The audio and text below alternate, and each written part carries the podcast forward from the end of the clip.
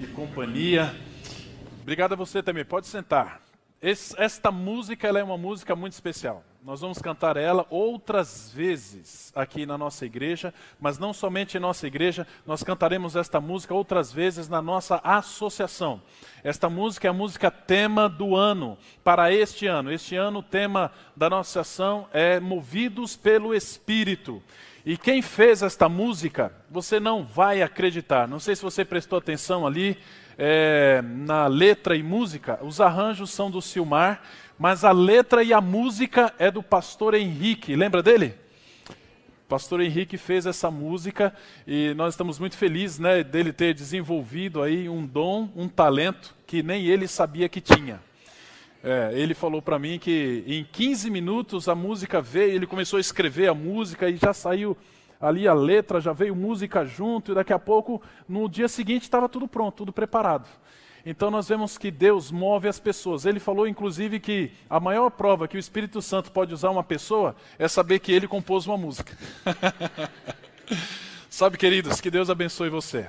Espero que você esteja aqui para a honra e glória de Deus. Nós hoje estávamos é, prontos para pregar a mensagem. É, está aí, talvez, aí nas, nas informações. Presta esse folhetim para mim daqui, esse verdinho, nas informações que o pregador hoje seria o pastor David Gibbs, mas por motivo de forças maiores, é, ele não pôde vir, o evento que aconteceria não aconteceu, é, e nós aqui estamos para levar então a mensagem de Jesus Cristo ao seu coração.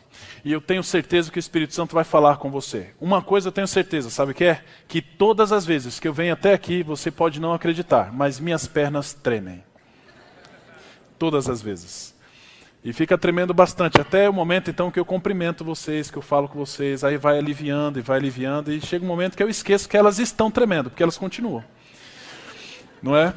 Esta é uma igreja muito grande, uma igreja de peso, uma igreja realmente que é, é, é muito especial para mim.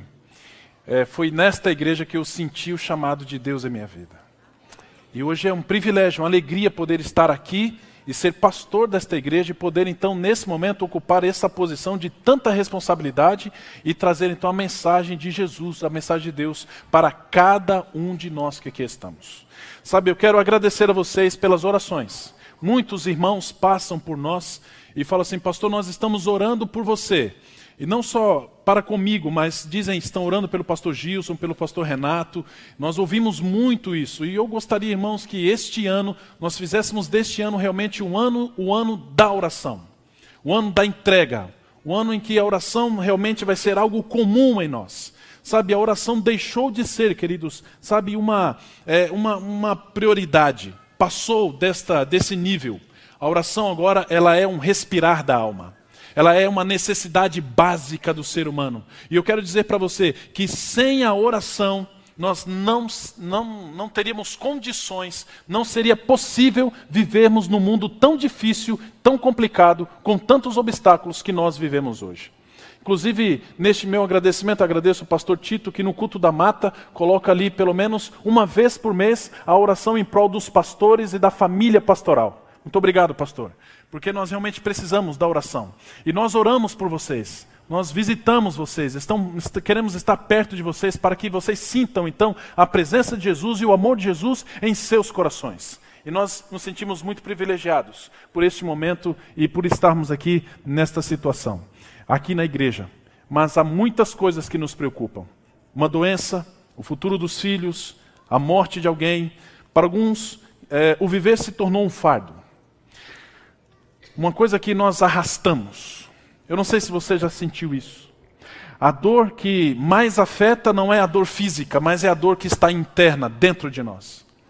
Sabe, pessoas talentosas, pessoas bonitas, pessoas com dinheiro, bem-sucedidas, pessoas que você olha para ela e fala assim: essa pessoa não precisa de mais nada, mas elas sentem e têm graves problemas é, emocionais, problemas existenciais, não sabem para onde vão, não sabem o que estão fazendo aqui nesta terra, não sabem seu propósito. Assim, milhares de pessoas estão vivendo nesta vida. Viver a vida ficou cada vez mais difícil. Mais difícil. Muitos estão fartos de lutar. Não e lutam, lutam, lutam e não chegam a lugar nenhum. Sabe, queridos, constitui a família, crescem, se desenvolvem, é, trabalham, se formam, mas o vazio está lá. Ele não é preenchido. E é bem assertivo dizer que hoje, aqui, neste lugar, nesta igreja, há pessoas que estão sentindo exatamente isso. Que talvez veio à igreja para descobrir então o motivo pelo qual existem, o motivo pelo qual tem passado por tantos problemas, que estão aqui para ouvir então uma resposta de Deus, falando ao seu coração, para então sair dessa situação tão triste e tão caótica. Mas é o mundo que nós estamos vivendo, envolvidos então pelo pecado e por tantas outras coisas Muitas pessoas se sentem acuadas e muitas delas estão aqui hoje para ouvir a palavra de Deus. Sabe, queridos, eu quero dizer algo especial para você. O sermão de hoje, ele tem como título Quanto vale uma vida? Eu não sei se você já parou para pensar nisso. Quanto vale uma vida? Quanto vale a vida de uma pessoa? Quanto vale a sua vida? Você já parou para pensar nisso? Sabe, esta é uma pergunta que já se tornou temas de filmes, de livros, de simpósios acadêmicos. Você pode encontrar artigos completos falando sobre este assunto na internet. Sabe, para o bandido, a vida ela pode valer um celular, pode valer um tênis. Sabe, para o governo, é um assunto político-econômico. Para as empresas, é um fator financeiro que é medido ali pelo seu potencial de produtividade. E assim então fazem-se cálculos para ver quanto vale a vida de uma pessoa em uma indenização. Para um psicopata, a vida não vale nada.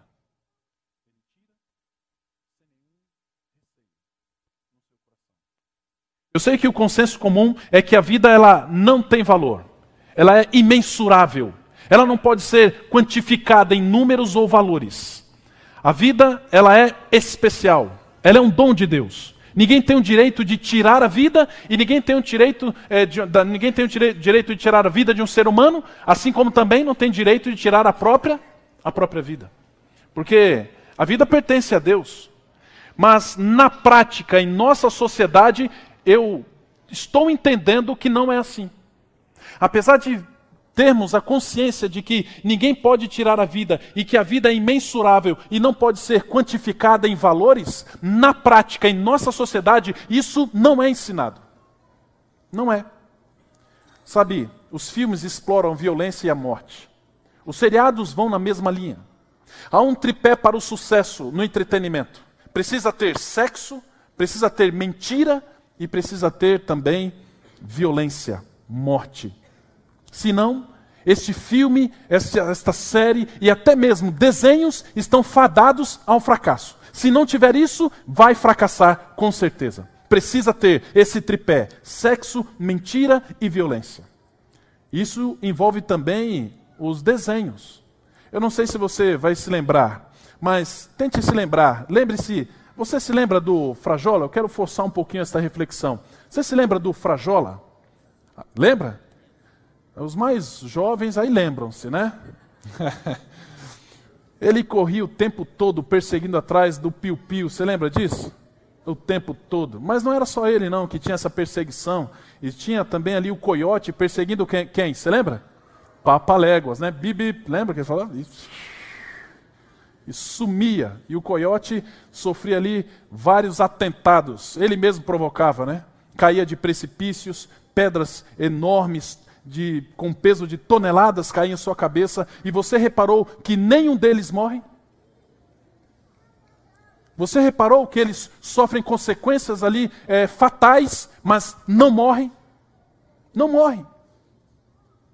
E assim, não é somente esse desenho, mas há tantos outros. Me lembro de um desenho que se tornou famoso na minha época, na minha infância. Né? É, dizem que a gente conhece uma pessoa quando está ficando velha, quando ela fala minha época. Né?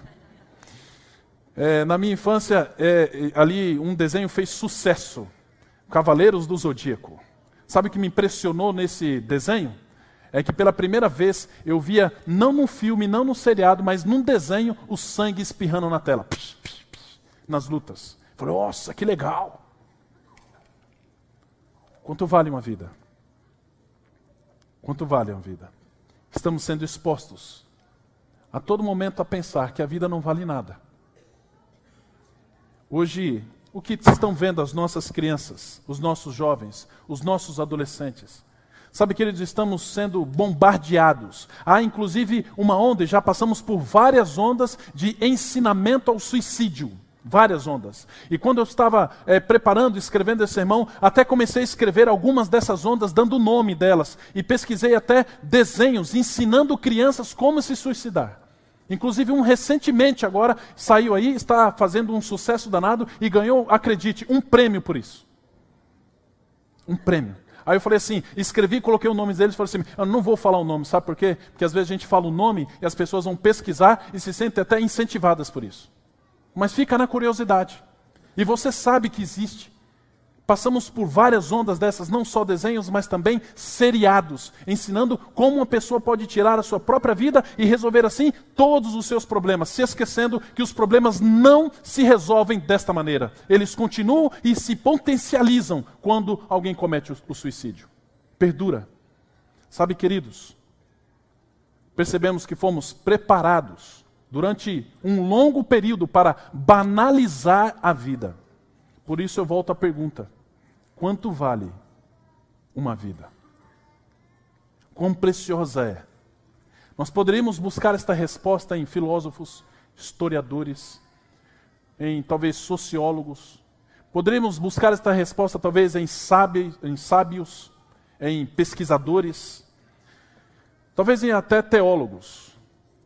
Mas esta resposta nós encontramos fazendo uma outra pergunta quanto vale a vida para Deus. Como Deus vê a vida e como a vida é preciosa aos seus olhos. E para então acharmos esta resposta na palavra do Senhor, quer dizer, esta resposta, encontramos esta resposta na palavra do Senhor. Para encontrar a resposta do Senhor, vamos à sua palavra. E eu quero convidar a você abrir então o livro de Lucas, capítulo 5, no verso 17. Abra aí. Lucas, capítulo 5, no verso 17. E nós vamos encontrar aqui uma história impressionante, uma história é, fantástica, logo no início do ministério de Jesus. Lucas capítulo 5, no verso 17 em diante. Antes de darmos continuidade e lermos então esse texto, eu quero convidar a você a fechar os seus olhos e juntos vamos orar ao nosso Deus, para que você sinta então o poder de Deus atuando aí em seu coração e que as mensagens que aqui faladas você não ouça a minha voz, mas que você ouça a voz do Espírito Santo falando a você. Feche seus olhos e vamos falar com o nosso Deus. Querido amado Pai que estás nos céus, aqui nós estamos mais uma vez com a Bíblia aberta nós viemos aqui para ouvir a tua palavra. Viemos aqui, Senhor, para buscar respostas. E nós queremos lhe pedir, por favor, fale ao nosso coração. Mexa conosco. Fale conosco, Pai, para que nesta manhã possamos ter um encontro pessoal com o Senhor. Pedimos que o Espírito Santo venha até nós, mova a nossa mente para o entendimento e que nosso coração esteja aberto para a Sua mensagem. Ó oh, Deus querido, muito obrigado por tudo que o Senhor tem feito. O Senhor tem sido Deus maravilhoso. Obrigado por cuidar dessas pessoas. Obrigado por estar aqui conosco. Obrigado por ser nosso Deus e nosso Pai. Guia-nos agora na leitura e no entendimento da Sua Escritura, em nome de Jesus. Amém. Lá diz assim, verso 17 em diante: Ora, aconteceu que num daqueles. Aconteceu que num daqueles dias Estava ele ensinando e achava-se ali assentados os fariseus e mestres da lei, vindo de todas as aldeias da Galiléia e da Judéia e de Jerusalém. E o poder do Senhor estava com ele sobre, para curar. Vieram então uns homens, trazendo um leito, um paralítico, e procuravam introduzi-lo e pô-lo diante de Jesus. E não achando por onde introduzi-lo, por causa da multidão, subindo ao eirado, ao teto, o desceram no leito, por entre os ladrilhos, para o meio diante de Jesus. Vendo-lhes a fé, Jesus disse ao paralítico: Homem, estão perdoados os teus pecados. E os escribas e fariseus arrazoavam, dizendo: Quem é este que diz blasfêmias? quem pode perdoar pecados senão Deus? Jesus, porém, conhecendo-lhes o pensamento, disse-lhes: Guardem isso, conhecendo-lhes o pensamento, disse-lhes: Que arrazoais em vossos corações? Qual é mais fácil dizer: Estão perdoados os, teu, os teus pecados? Ou levanta-te e anda? Mas para que saibais que o Filho do Homem tem sobre a terra autoridade para perdoar pecados, disse ao paralítico: Eu te ordeno, levanta-te, toma o teu leito e vai para casa. Imediatamente levantou-se diante deles e, tomando o leito em que permanecera deitado, voltou para casa, glorificando a quem? A Deus. E atônitos davam então glórias a Deus, possuídos de temor, diziam: Hoje nós vimos prodígio. Amém? Sabe, queridos, nós temos aqui um fato impressionante. Sabe, este milagre acontece em Cafarnaum. Jesus ele cura este paralítico nesta cidade. É um dos milagres mais impressionantes que Jesus faz. E você vai entender por quê. Este relato ele está nos três livros sinóticos: Mateus, Marcos e também Lucas. Veja que interessante, é neste episódio que Jesus fala uma das suas frases mais famosas. Qual é? levanta-te e anda. É nesse episódio. Os três, os três livros, Mateus, Marcos e, e Lucas, eles concordam que aquele homem era realmente paralítico. Eles concordam que os doutores da lei realmente estavam furiosos. E todos esses três, após o milagre, relatam o seguinte: o chamado de Levi Mateus. Um chamado. O milagre acontece em Cafarnaum.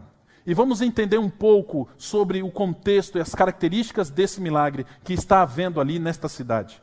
Jesus gostava desta cidade e constantemente ele estava ali. Cafarnaum ficava na praia do mar da Galileia e próxima às bordas da planície de uma cidade chamada Genezaré. As praias é, do lago e as colinas que circundavam então aquela pequena distância daquela cidade, sabe, estavam ali vilas e também cidades. O lago era coberto de barcos de pesca. Vai imaginando aí, uma cidade é, com um lago e com vários barquinhos de pesca ali. Bom, ali morava vários pescadores, inclusive Pedro. Pedro morava ali também com seus irmãos. E acredita-se na maioria dos estudiosos, que Jesus estava na casa de Pedro neste momento. Cafarnaum, queridos, era uma grande cidade da comunicação. Várias, vários roteiros passavam por Cafarnaum. A, cidade, a estrada para Damasco, para Jerusalém, para o Egito, para o mar Mediterrâneo, todos. Cafarnaum era como se fosse um centro que ligava todas essas cidades. Era um lugar, então, em que várias pessoas de várias denominações, de, várias, é, de vários lugares, de várias regiões, de várias culturas, de várias línguas, também passavam por ali. Alguns passavam por ali e faziam o seu trabalho e iam embora, mas outros descansavam nessa cidade. Eu percebo que Jesus gostava muito dessa cidade por um fato bem simples Ali ele podia encontrar todas as classes sociais: rico, pobre, gente humilde e gente grande. Jesus tinha nesta cidade contato com todos. Era a oportunidade dele falar a respeito do seu reino. Jesus fez da cidade de Cafarnaum a sua cidade. Ele nasceu sim lá em Nazaré, mas ele veio e mudou-se. Parece que ele se muda para Cafarnaum, essa cidade, porque constantemente ele está nessa cidade. E se você visitar esta cidade hoje, ela é chamada Cidade de Jesus. Há um, uma inscrição na entrada das portas dessa cidade. Já aqui no contexto bíblico, ela também é chamada Cidade de Jesus. Jesus gostava de estar ali. Sabe o que isso me faz pensar? Jesus gosta de estar no meio de pessoas. Jesus gosta de estar com você. Mesmo que você não queira, Jesus gosta de sentar do seu lado. Mesmo que você rejeite, mesmo que você resista, Ele gosta de você. Mais que isso, Ele ama você e fará de tudo para estar perto de você. Sabe, queridos, eu vejo aqui algumas situações, pelo menos duas. A primeira é que Jesus ele tem total interesse nas pessoas, total interesse.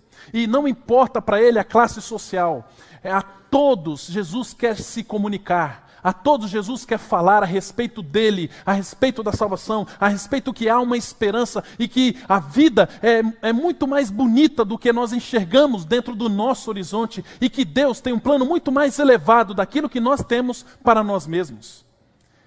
Sabe, Jesus ele quer estar com todos.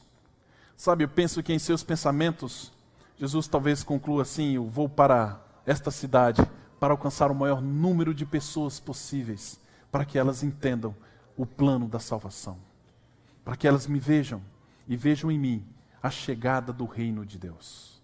Ah, queridos, independentemente do tipo de pessoa, da situação, independentemente da condição ou da intenção, Jesus estava ali para ensinar e pregar as profecias, falar da Bíblia e falar dele mesmo como Salvador pessoal. O segundo detalhe é que aquelas pessoas estavam ali sedentas para ouvir a palavra. Você percebe aí na história que Jesus ele vai a uma casa. Esta casa não deveria ser uma casa assim é, grande. Talvez fosse uma casa pequena, mas as pessoas se apinham ali, se juntam ali, não se preocupando se tem muita gente, não se preocupando se vai, sabe, demorar. Elas estão nas janelas, elas estão dentro da casa, elas estão na calçada, elas estão nas ruas, mas na rua elas querem ver o que Jesus tem para falar. Estão ansiosas, elas querem ver quem é esse Messias? Quem é esse homem que anteriormente na história, ele sabe, fez alguns milagres impressionantes, ele curou um leproso, agora ele está em Cafarnaum, vamos até lá. Essas pessoas querem, estão sedentas da palavra de Deus. Sabe, queridos, assim, eles eram levados diariamente a uma certeza cada vez maior: Jesus é a verdade. Ele é a verdade. Não há outra verdade nesse mundo, queridos, a não ser Jesus Cristo, nosso Salvador. Amém? Ele é a verdade. E vejo que hoje, queridos, Deus também quer da mesma maneira, temos as mesmas características desta história. Jesus também está entre nós. Quem acredita nisso, diga glória a Deus. Jesus está entre nós. Ele está aqui conosco. Ele está entre as pessoas. Ele está tentando levar a salvação a estas pessoas, ao pobre, ao rico, ao, ao humilde, ao miserável, a todas as pessoas. Onde tem pessoas, ali está Ele, levando a sua mensagem de amor e de esperança, ainda em nosso tempo hoje. E Ele não medirá esforços. Talvez você veio à igreja hoje e pensou assim: hoje eu vou à igreja. Mais uma vez, uma rotina o dia a dia. Eu quero dizer para você hoje que isso não é rotina e que isso não é normal. Eu quero dizer para você hoje que se você está aqui hoje, foi porque o Espírito Santo tocou em seu coração. Foi porque Deus falou com você e lhe trouxe aqui. É porque Deus lhe deu mais uma oportunidade para você aceitar ouvir a tua palavra e daí então tomar decisões importantes para estar salvo no dia da volta de Jesus. Sabe, queridos, a alegria do Evangelho é enorme quando nós aceitamos Jesus e entendemos que ele veio perdoar todos os nossos pecados. Deus tem interesse em todas as pessoas, não importa a sua condição, não importa. Pode ser que talvez hoje você nem veio direto para a igreja e nem passou em casa. Eu falei isso aqui um dia. Talvez você veio hoje direto de uma balada e está aqui na igreja. Talvez antes de vir para cá você tomou um copo de bebida. Talvez você fez algo que não deveria fazer, mas veio para a igreja. O Espírito Santo está falando no seu coração. Esses dias, no dia que eu falei isso da última vez, tinha uma moça aqui, que realmente tinha acabado de vir diretamente da balada. Sabe, Deus tem interesse por todas as pessoas. Todas são importantes para Ele. Segundo, para que as pessoas sejam atraídas a Cristo. Perceba que nessa história, o Espírito Santo ele move pessoas que estejam então dispostas a servi-lo neste propósito e trabalho. Veja que a conversão não se dá por força ou poder, por influência ou saber, como disse a música que cantamos, mas pela ação do Espírito na vida de pessoas dispostas a se inclinar e dar tudo para Ele. A salvação não acontece do nada. Praticamente todas as pessoas que são alcançadas por Deus foram então dirigidas pelo poder do Espírito Santo, queridos. E este amor que as pessoas estão aí, sabe, tendo e perdendo até, vontade de viver, pode então ser resgatado em seus corações. Se alguém que perdeu a vontade de viver hoje, saiba de uma coisa: esse amor que você perdeu, Jesus pode resgatá-lo, lhe devolver a vontade de viver e a esperança.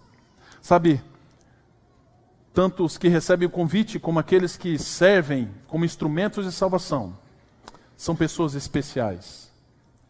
Esquecemos os problemas quando nos entregamos. E sabe o que acontece quando nós trabalhamos em prol da salvação de outra pessoa? Quando trabalhamos em prol da salvação de outra pessoa, nós mesmos estamos nos salvando. Porque nós esquecemos os problemas. Temos algo mais importante a fazer: salvar pessoas. Deixamos de ser problemas também. Porque quem não trabalha dá o quê? Dá trabalho. Essa frase é verdadeira. Sabe, queridos, então precisamos nos envolver. Deixamos de ser críticos e passamos a ser discípulos na igreja. Olhamos as pessoas de forma diferentes. Vemos em cada um, sabe, uma oportunidade de salvação. E pense agora comigo, querido. Quantas pessoas nós nos encontramos no dia a dia? Com quantas?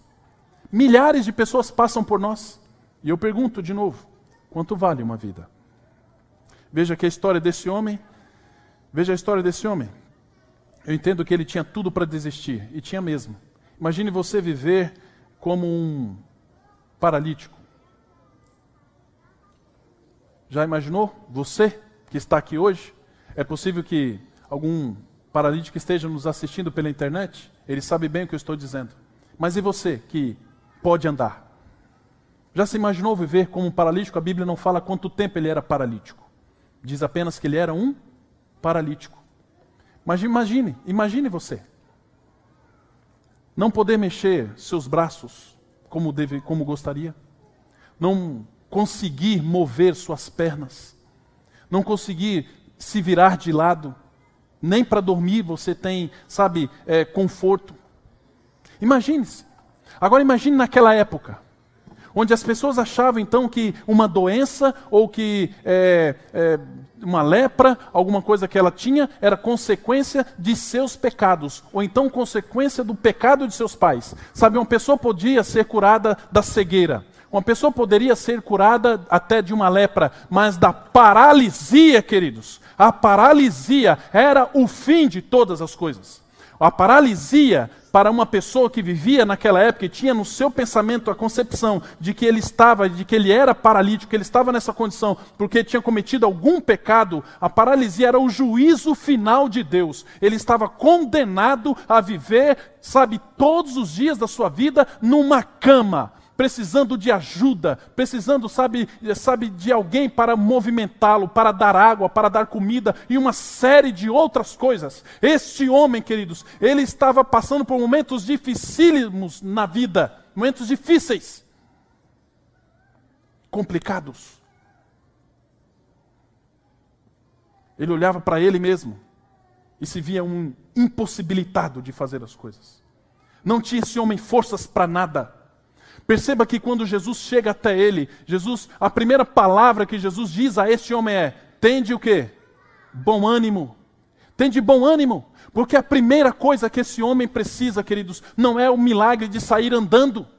A primeira coisa que esse homem precisa é recuperar o seu ânimo, porque ele tinha uma esperança que se perdeu, não tem mais esperança. Ele olhava para ele e via ali alguém que só trazia problemas. Era um fardo para a família era um fardo para a sociedade, era um fardo para as pessoas que estavam ao seu redor. Sabe o que eu vejo? Eu vejo que muitas pessoas se sentem também um fardo para sua família, um fardo para a sociedade, se, se entrancam, sabe, dentro de um quarto e ali ficam sentindo-se um fardo, não querem nem mais viver.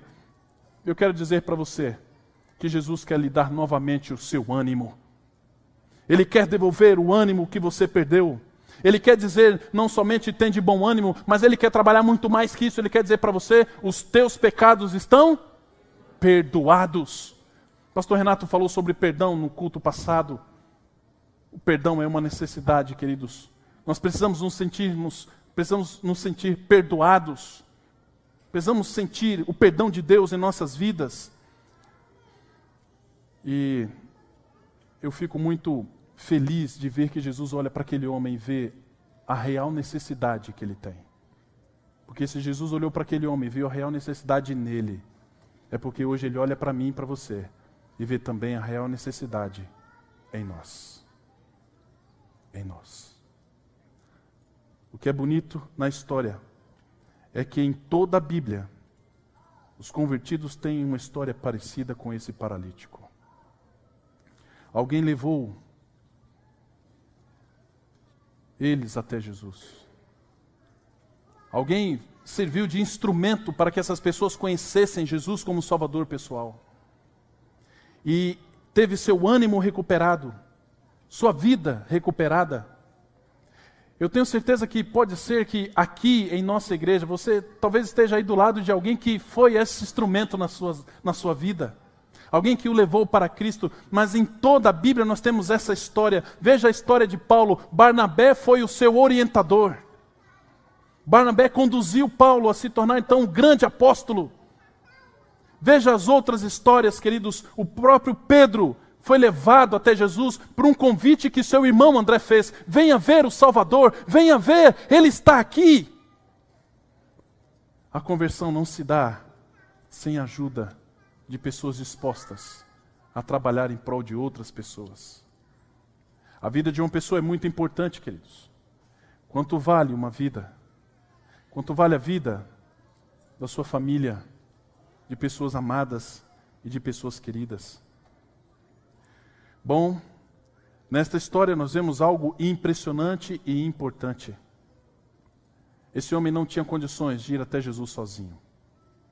Ele teve a ajuda de quatro homens. Nós chamamos esses homens de os amigos do paralítico. Mas a Bíblia não diz que eles se conheciam. Provavelmente se conheciam. Mas pode ser que também não se conheciam. Apenas aqueles quatro homens, eles viram uma necessidade daquele paralítico de ser levado a Jesus Cristo, porque talvez viu nele alguém sem esperança, queridos. Alguém que estava perdido, que olhava para a sua vida e falava assim: Eu vou esperar a morte, porque daqui não sai mais nada. Já fui a fariseus, já fui aos escribas, já fui, sabe, aos doutores da lei, e eles dizem: Estou assim por um juízo de Deus, pelo pecado que eu cometi. Aqueles quatro homens olharam para aquele homem ali moribundo, num canto, enquanto todos estavam vendo e ouvindo Jesus. Aqueles homens se preocuparam em cuidar dele e levá-lo até Jesus Cristo como Salvador pessoal. Queridos, o que eu quero dizer hoje para esta igreja é que nós precisamos ser estes quatro homens. Nessa história, nós somos os paralíticos também. Nós também somos como ele. Nós também temos as nossas necessidades e muitas vezes estamos me na mesma situação que o paralítico se encontrava, sem esperança alguma. Mas nós também precisamos ser esses quatro homens que olha, que sente amor, que sente desejo pelo próximo que sente carinho e que vê então uma importância na vida da outra pessoa, que percebe que a outra pessoa não pode se perder, que a outra pessoa não pode morrer sem conhecer Jesus como Salvador pessoal. O que você faria para levar talvez seu filho para, para, para o céu? Que situação você se colocaria para levar um ente querido para o céu? Talvez um tio, uma tia, uma avó, um vô, um filho, uma filha. Que, o que você seria capaz de fazer para tê-los no céu, eu acredito que você faria o tudo que você pode, o tudo. Mas o que você faria para salvar alguém desconhecido? O que você faria para levar alguém que você nunca ouviu falar e nem sabe o nome? Quando nós somos preenchidos pelo Espírito Santo, queridos, passamos a ter uma visão diferente e aqueles quatro homens passaram a ter uma visão diferente a respeito daquele homem que tinha uma necessidade: conhecer Jesus. Ele estava perdido, mas se ele fosse levado até Jesus, ele poderia ser salvo. Eles tiveram dificuldades. Levar uma pessoa até Jesus Cristo não é coisa fácil, porque enfrentamos uma força contrária, força inimiga. Eles enfrentaram uma multidão. A multidão, queridos, parece ser sempre um problema. A multidão também impediu Zaqueu de chegar-se até Jesus. Agora a multidão impede agora este paralítico de ter um contato direto com Jesus. E a história diz nos outros livros, aí, é, Mateus e Marcos diz que nem na calçada eles encontravam lugar para pelo menos ouvir o que Jesus dizia. Eles poderiam olhar para aquele homem e dizer assim: Olha, sinto muito, amigo, fizemos o máximo, fizemos o que podíamos, mas realmente é, não dá, vamos aguardar outro dia. E aquele homem sairia dali, desesperançado, ainda mais preocupado e desesperado. Decepcionado, talvez, frustrado. Mas não foi isso que aqueles homens fizeram. Felizmente, aqueles homens olharam para cima e viram uma possibilidade criativa de salvar aquele homem. Vamos fazê-lo descer pelo. Irmãos, pensa comigo. Você tentou levar a pessoa para Cristo. Há várias impossibilidades e dificuldades. Você, a tendência é desistir, mas você é perseverante como aqueles homens. Você pensaria em descer pelo telhado, irmãos? Já pensou aqui, ó, descendo um, alguém de cama aqui? Sabe, aqueles homens falam assim: não tem que fazer. Vamos fazer o que é inusitado. Vamos abrir então um buraco, um buraco no teto e fazer descer ele até Jesus Cristo, porque só Jesus salva. Então, vamos levá-lo até a frente de Jesus. Não há obstáculos para aquele que tem amor para com as pessoas. Não há obstáculo para aquele que realmente olha para a vida e vê na vida valor. Não há, queridos, sabe, obstáculo para aquele que vê uma outra pessoa se perdendo e olha para ela e diz assim: Olha, é, realmente é, não tenho o que fazer ela sabe o valor de uma vida e fará de tudo para salvá-la. Aqueles homens então têm a brilhante ideia de abrir então um buraco no teto. E era realmente, queridos, um buraco naquela época, porque o teto não era hoje como os telhados que nós temos. Eles tinham ali o telhado assim, mais ou menos assim, explicando de forma bem grosseira. Era um telhado de, de barro coberto com folhas. Então assim eles desciam, eles fizeram um buraco e aí então foram descendo então ali aquela maca e foram descendo. Jesus olha para cima e sabe o que Jesus vê? O que que Jesus vê? O texto diz, Jesus diz assim: Jesus viu a fé destes homens. Pela perseverança que esses quatro homens tiveram, Jesus viu então nos sabe, perseverança ali. E não somente a perseverança nos quatro homens. A Bíblia não diz que Jesus vendo a perseverança dos quatro homens. A Bíblia diz, vendo-lhes a fé. Jesus então olha para o homem e diz: tem de bom ânimo. Os teus pecados estão perdoados. Veja, queridos, que maravilha. Veja que coisa maravilhosa. Veja como Deus é grandioso. Você pode influenciar uma vida pela sua fé. Você pode salvar uma pessoa pela fé que você tem. Você pode. Seja perseverante. Seja firme. Seja criativo. Não desista de ninguém. Não desista de orar pelo seu tio, pela sua tia. Não desista de orar pelo seu ente querido, pelo seu marido. Não desista de orar pelo seu filho. Continue buscando, continue tentando levá-lo até Jesus de alguma maneira. Não desista. Se você assim fizer, é bem capaz de que toda a família aceite a Jesus como Salvador pessoal. Eu creio nisso. Você crê nisso? Eu também creio, querido. Eu acredito nisso. Sabe, o maior dom que nós temos é o dom da vida. E ele custou muito para Jesus Cristo. Nessa história, nós podemos enxergá-la com três ângulos. O primeiro ângulo que nós podemos enxergar é a visão que os fariseus e os escribas têm. Eles estão ali para criticar apenas. Estão ali para é, buscar em Jesus alguma falha. Eles eram pessoas responsáveis para manter a ordem, para fazer com que ninguém fosse enganado por falsos cristos, falsos profetas. Eles estavam ali para sabe, perseguir Jesus e pegar nele algum ponto que mostrasse ser ele um homem não verdadeiro, um mentiroso. estavam para analisar de forma negativa Jesus Cristo. Eles tinham concepção. A concepção de que, sabe, um homem era ele era estava sofrendo uma doença grave assim porque tinha cometido pecados. E era para eles impensável ver alguém dizer assim: "Os teus pecados estão perdoados".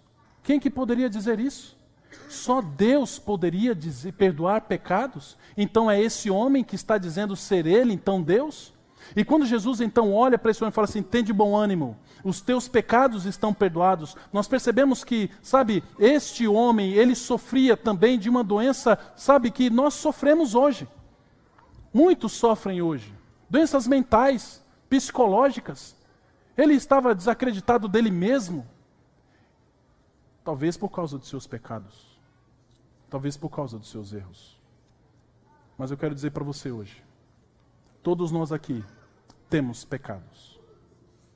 E não é por causa dos seus pecados, olhe bem para mim, que você será desprezado por Jesus Cristo. Nunca será. Não é por causa dos seus erros que Jesus vai desprezar você e castigá-lo. Nunca será. Pelo contrário, ele veio salvar pecadores. Ele veio tirar estas pessoas do lamaçal do pecado e devolver-lhes a vida que eles perderam. Aqueles homens não conseguiam entender, fariseus entender, sabe, a teologia e a lógica de alguém dizer: os teus pecados estão perdoados. E quando Jesus disse isso, aquele homem paralítico continuava sendo paralítico, mas dentro de si ele já estava curado. Dentro de si ele já tinha ouvido tudo o que ele necessitava, tudo o que ele precisava. Era o perdão de Deus em sua vida. Mas eles não entendiam. Sabe o que é bonito na história, queridos? É que Jesus ele vê a forma ampla e nós vemos aqui então agora a visão desses fariseus, a visão desse pecador, desse paralítico que ali está e sentindo-se então pecador, indigno, ele sente agora que Deus o perdoou. Ele está agora em paz. Ele está tranquilo, mas na visão de Jesus Cristo, Jesus preocupado com seus inimigos, Jesus vai dar a eles agora o maior milagre que pode acontecer para aqueles homens fariseus. Jesus vai dizer então: por que vocês estão pensando da forma que estão pensando, hein? Vocês estão achando que que o quê? Que eu sou um mentiroso?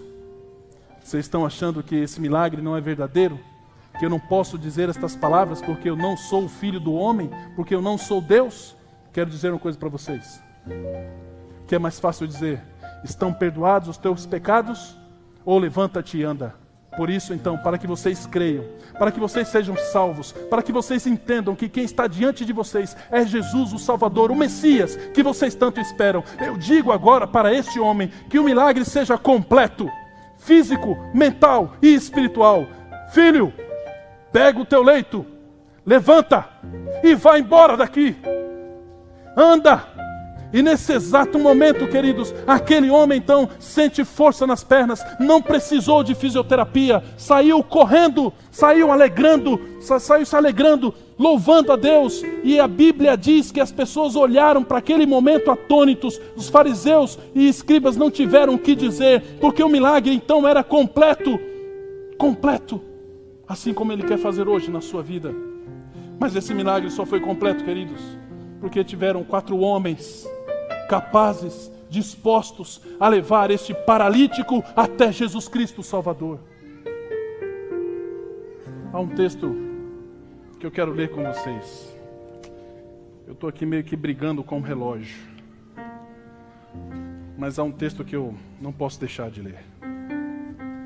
No livro E Recebereis Poder, na página 161, lá diz assim: Deus espera que vocês o instrumento humano cumpram o seu dever da melhor maneira possível, e ele mesmo dará o crescimento. Se os instrumentos humanos, vocês, nós, cooperassem com seres divinos, seriam salvos milhares de pessoas. Na, no livro Beneficência Social, página 245, diz: Mas vocês necessitam da operação do Espírito Santo sobre seu coração e mente, a fim de saber como prestar ajuda cristã. Orem muito por aqueles que estão procurando ajudar. Orem muito. Vejam que eles, que sua dependência é de um poder mais alto, e assim vocês ganharão eles para Cristo, para a salvação. Há um vídeo que eu gostaria de mostrar para vocês. Pode soltar o vídeo. Tinha mais coisas que eu gostaria de dizer, mas o tempo não me permite. Preste atenção nessa história. Limitava em pensar como eu enxergava Deus. Eu achava que Deus não me escutaria.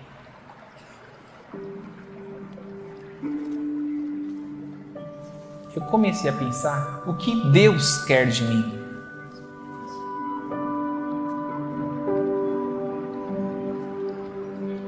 Ele precisa de pessoas que vão aos lares para levar a sua palavra,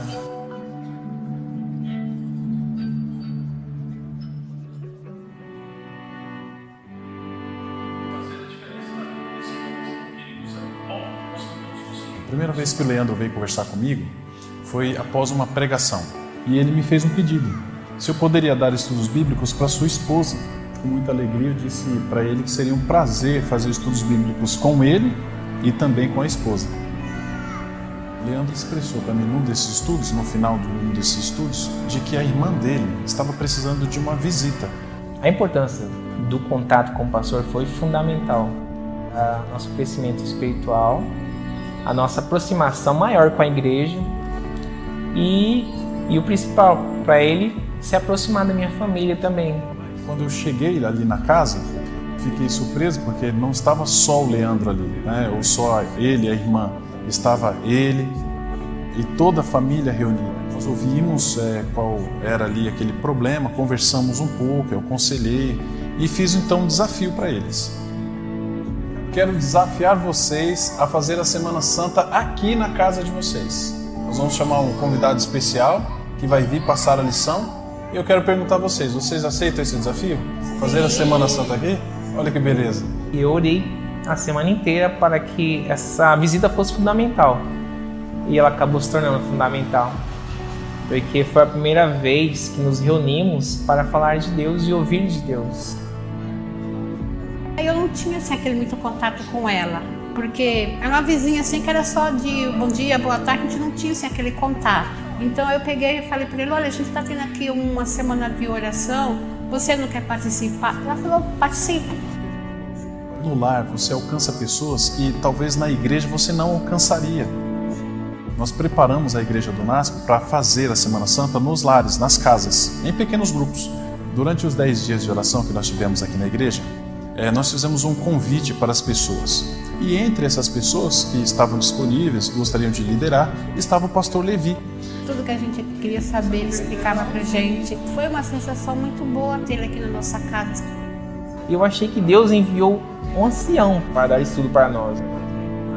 No último dia, foi um dia especial, porque todo mundo se emocionou com o final do filme. Foi quando a Rosa, nossa vizinha, abraçou o pastor Levi e falou assim: ó, Eu não quero que termine por aqui. Foi um ponto assim importantíssimo para que na continuidade eles aceitassem então os estudos bíblicos. E aí começamos uma jornada de uns três meses de estudo. Durante os estudos bíblicos, nós começávamos sempre assim: cantávamos uma música, fazíamos uma oração, depois, então, no momento de oração, a gente então partia para o estudo da Bíblia. Para mim é o melhor lugar para a gente se sentir bem na nossa própria casa. Queira ou não, você tendo um estudo particular, você pode perguntar as suas dúvidas, você pode é, acrescentar algo que você saiba.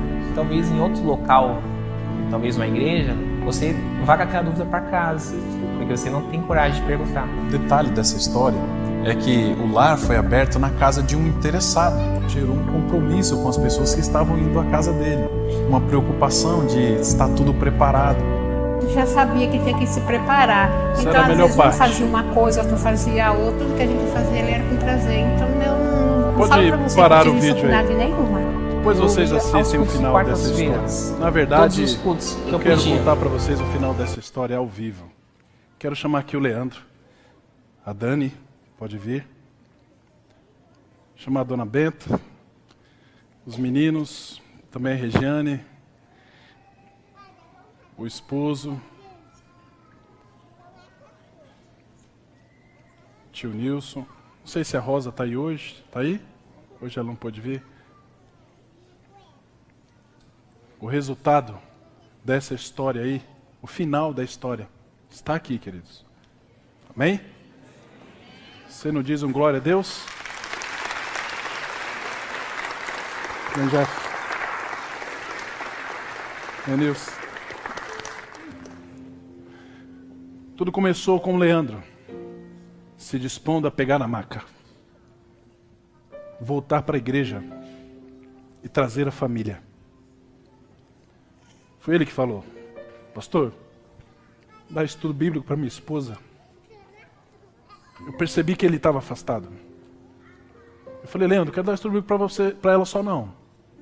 Eu dou estudo bíblico para ela e para você. Você vem? Ele, eu, mas eu já conheço. Eu falei, não tem problema, você ouve e reforça. Mais tarde, Deus sabe todas as coisas.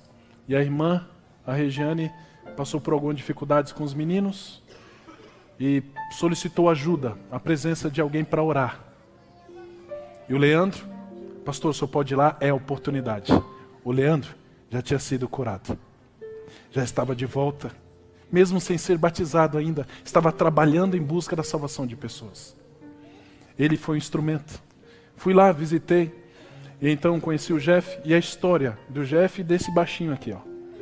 Esse baixinho aqui, queridos, caiu de uma escada, numa altura mais ou menos de 4 metros, bateu a cabeça e desmaiou e quase chegou a entrar em coma não. Quase entrou em coma. Teve um traumatismo craniano e um desespero na família. E o Jeff tinha feito, e depois ele se recuperou pela oração que a família fez, que todos fizeram. E aí veio o aniversário dele no ano seguinte. E o Jeff fez uma, um pedido para a família toda que estava reunida. Ele falou assim: Nós somos uma família unida. A gente se reúne para brincar nas festas, para beber, para uma série de coisas. Mas a gente não se reúne para ir para a igreja. O meu sonho e o meu pedido, ele falou, é que um dia nós possamos estar juntos como família, buscando a Deus. O ano passado, não só o Leandro foi batizado, juntamente com a Dani, mas o Leandro, sua esposa, sua mãe, Dona Benta, uma mulher que era resistente ao Evangelho. Ela disse que só tomaria decisão se fosse uma coisa certa mesmo, para não desistir mais. E aí veio junto também os netos, a Regiane, a irmã do Leandro, o esposo, tio Nils, chorão igual eu. E ainda tem a Rosa, que hoje por algum motivo não pôde estar aqui. Que a dona Benta, passando na rua, viu ela sentada na calçada, disse assim: O que você vai fazer hoje à noite? Eu não sei, o pastor vai vir aqui em casa. Pastor Levi, vai vir aqui em casa para fazer um culto. Você não quer? Eu quero. E foi transformada também. Pelo Espírito Santo. Por Jesus Cristo, o nosso Senhor. Precisamos ser maca. Precisamos ser os homens da maca. Precisamos estar dispostos a sermos movidos pelo Espírito Santo. E hoje eu quero lhe perguntar: quantos que estão aqui gostariam de ser movidos pelo Espírito Santo nesse ano de 2020? Levante bem forte a sua mão. Quantos gostariam de ser instrumentos nas mãos de Deus para salvar vidas, tirar pessoas da paralisia e trazer essas pessoas de, de novo à vida que Deus pode dar? Quantos fiquem em pé? Nós estávamos preparados para cantar a última música, movidos pelo Espírito. Mas, irmãos, eu estou muito preocupado com o tempo. Levi está ali em cima e. Vamos fazer o seguinte: vamos cantar música. A escola sabatina me perdoa. Nelson, perdoa. Vamos então cantar essa música animados, porque nós estamos movidos pelo Espírito. Vou pedir a vocês continuem aqui, tá bom? Quero encerrar o culto com vocês aqui.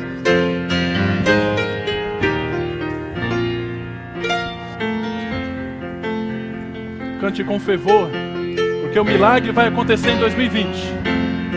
Tenho certeza disso. Deus vai usar você. Poder, influência ou saber, pelo Santo Espírito, iremos nos mover. Não conseguimos sozinhos a missão finalizar. De maneira nenhuma sozinho. Mas com fé sempre unidos poderemos avançar. Acreditamos na promessa do Deus que nos chamou. O teu Santo Espírito sobre nós soprou. Trono Quero ouvir do você. Espírito é o meu coração, o meu corpo, seu templo. Movidos pelo Espírito, queridos. Filhos pelo Espírito, iremos trabalhar. Logo, Logo Jesus irá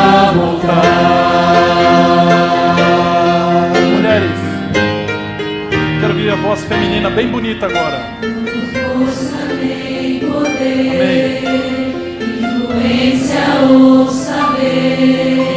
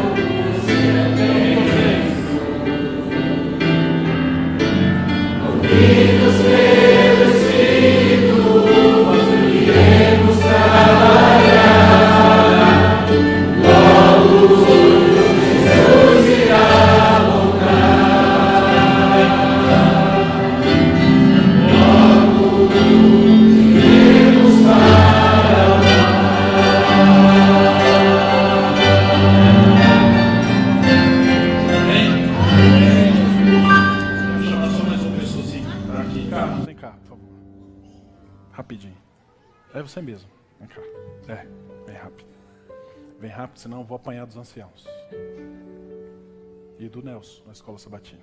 Vamos combinar uma coisa. Terminou aqui, escola sabatina. Geral, tá bom? Aqui. Eu nem vou sair. Vou ficar aqui já. O Carlos está estudando a Bíblia com a família. Vem cá. Desde o ano passado. Na verdade, já tem algum tempo. Mas esse ano, finalzinho do ano, O sobrinho dele tomou decisão do batismo. Marquei a data para o último sábado do ano.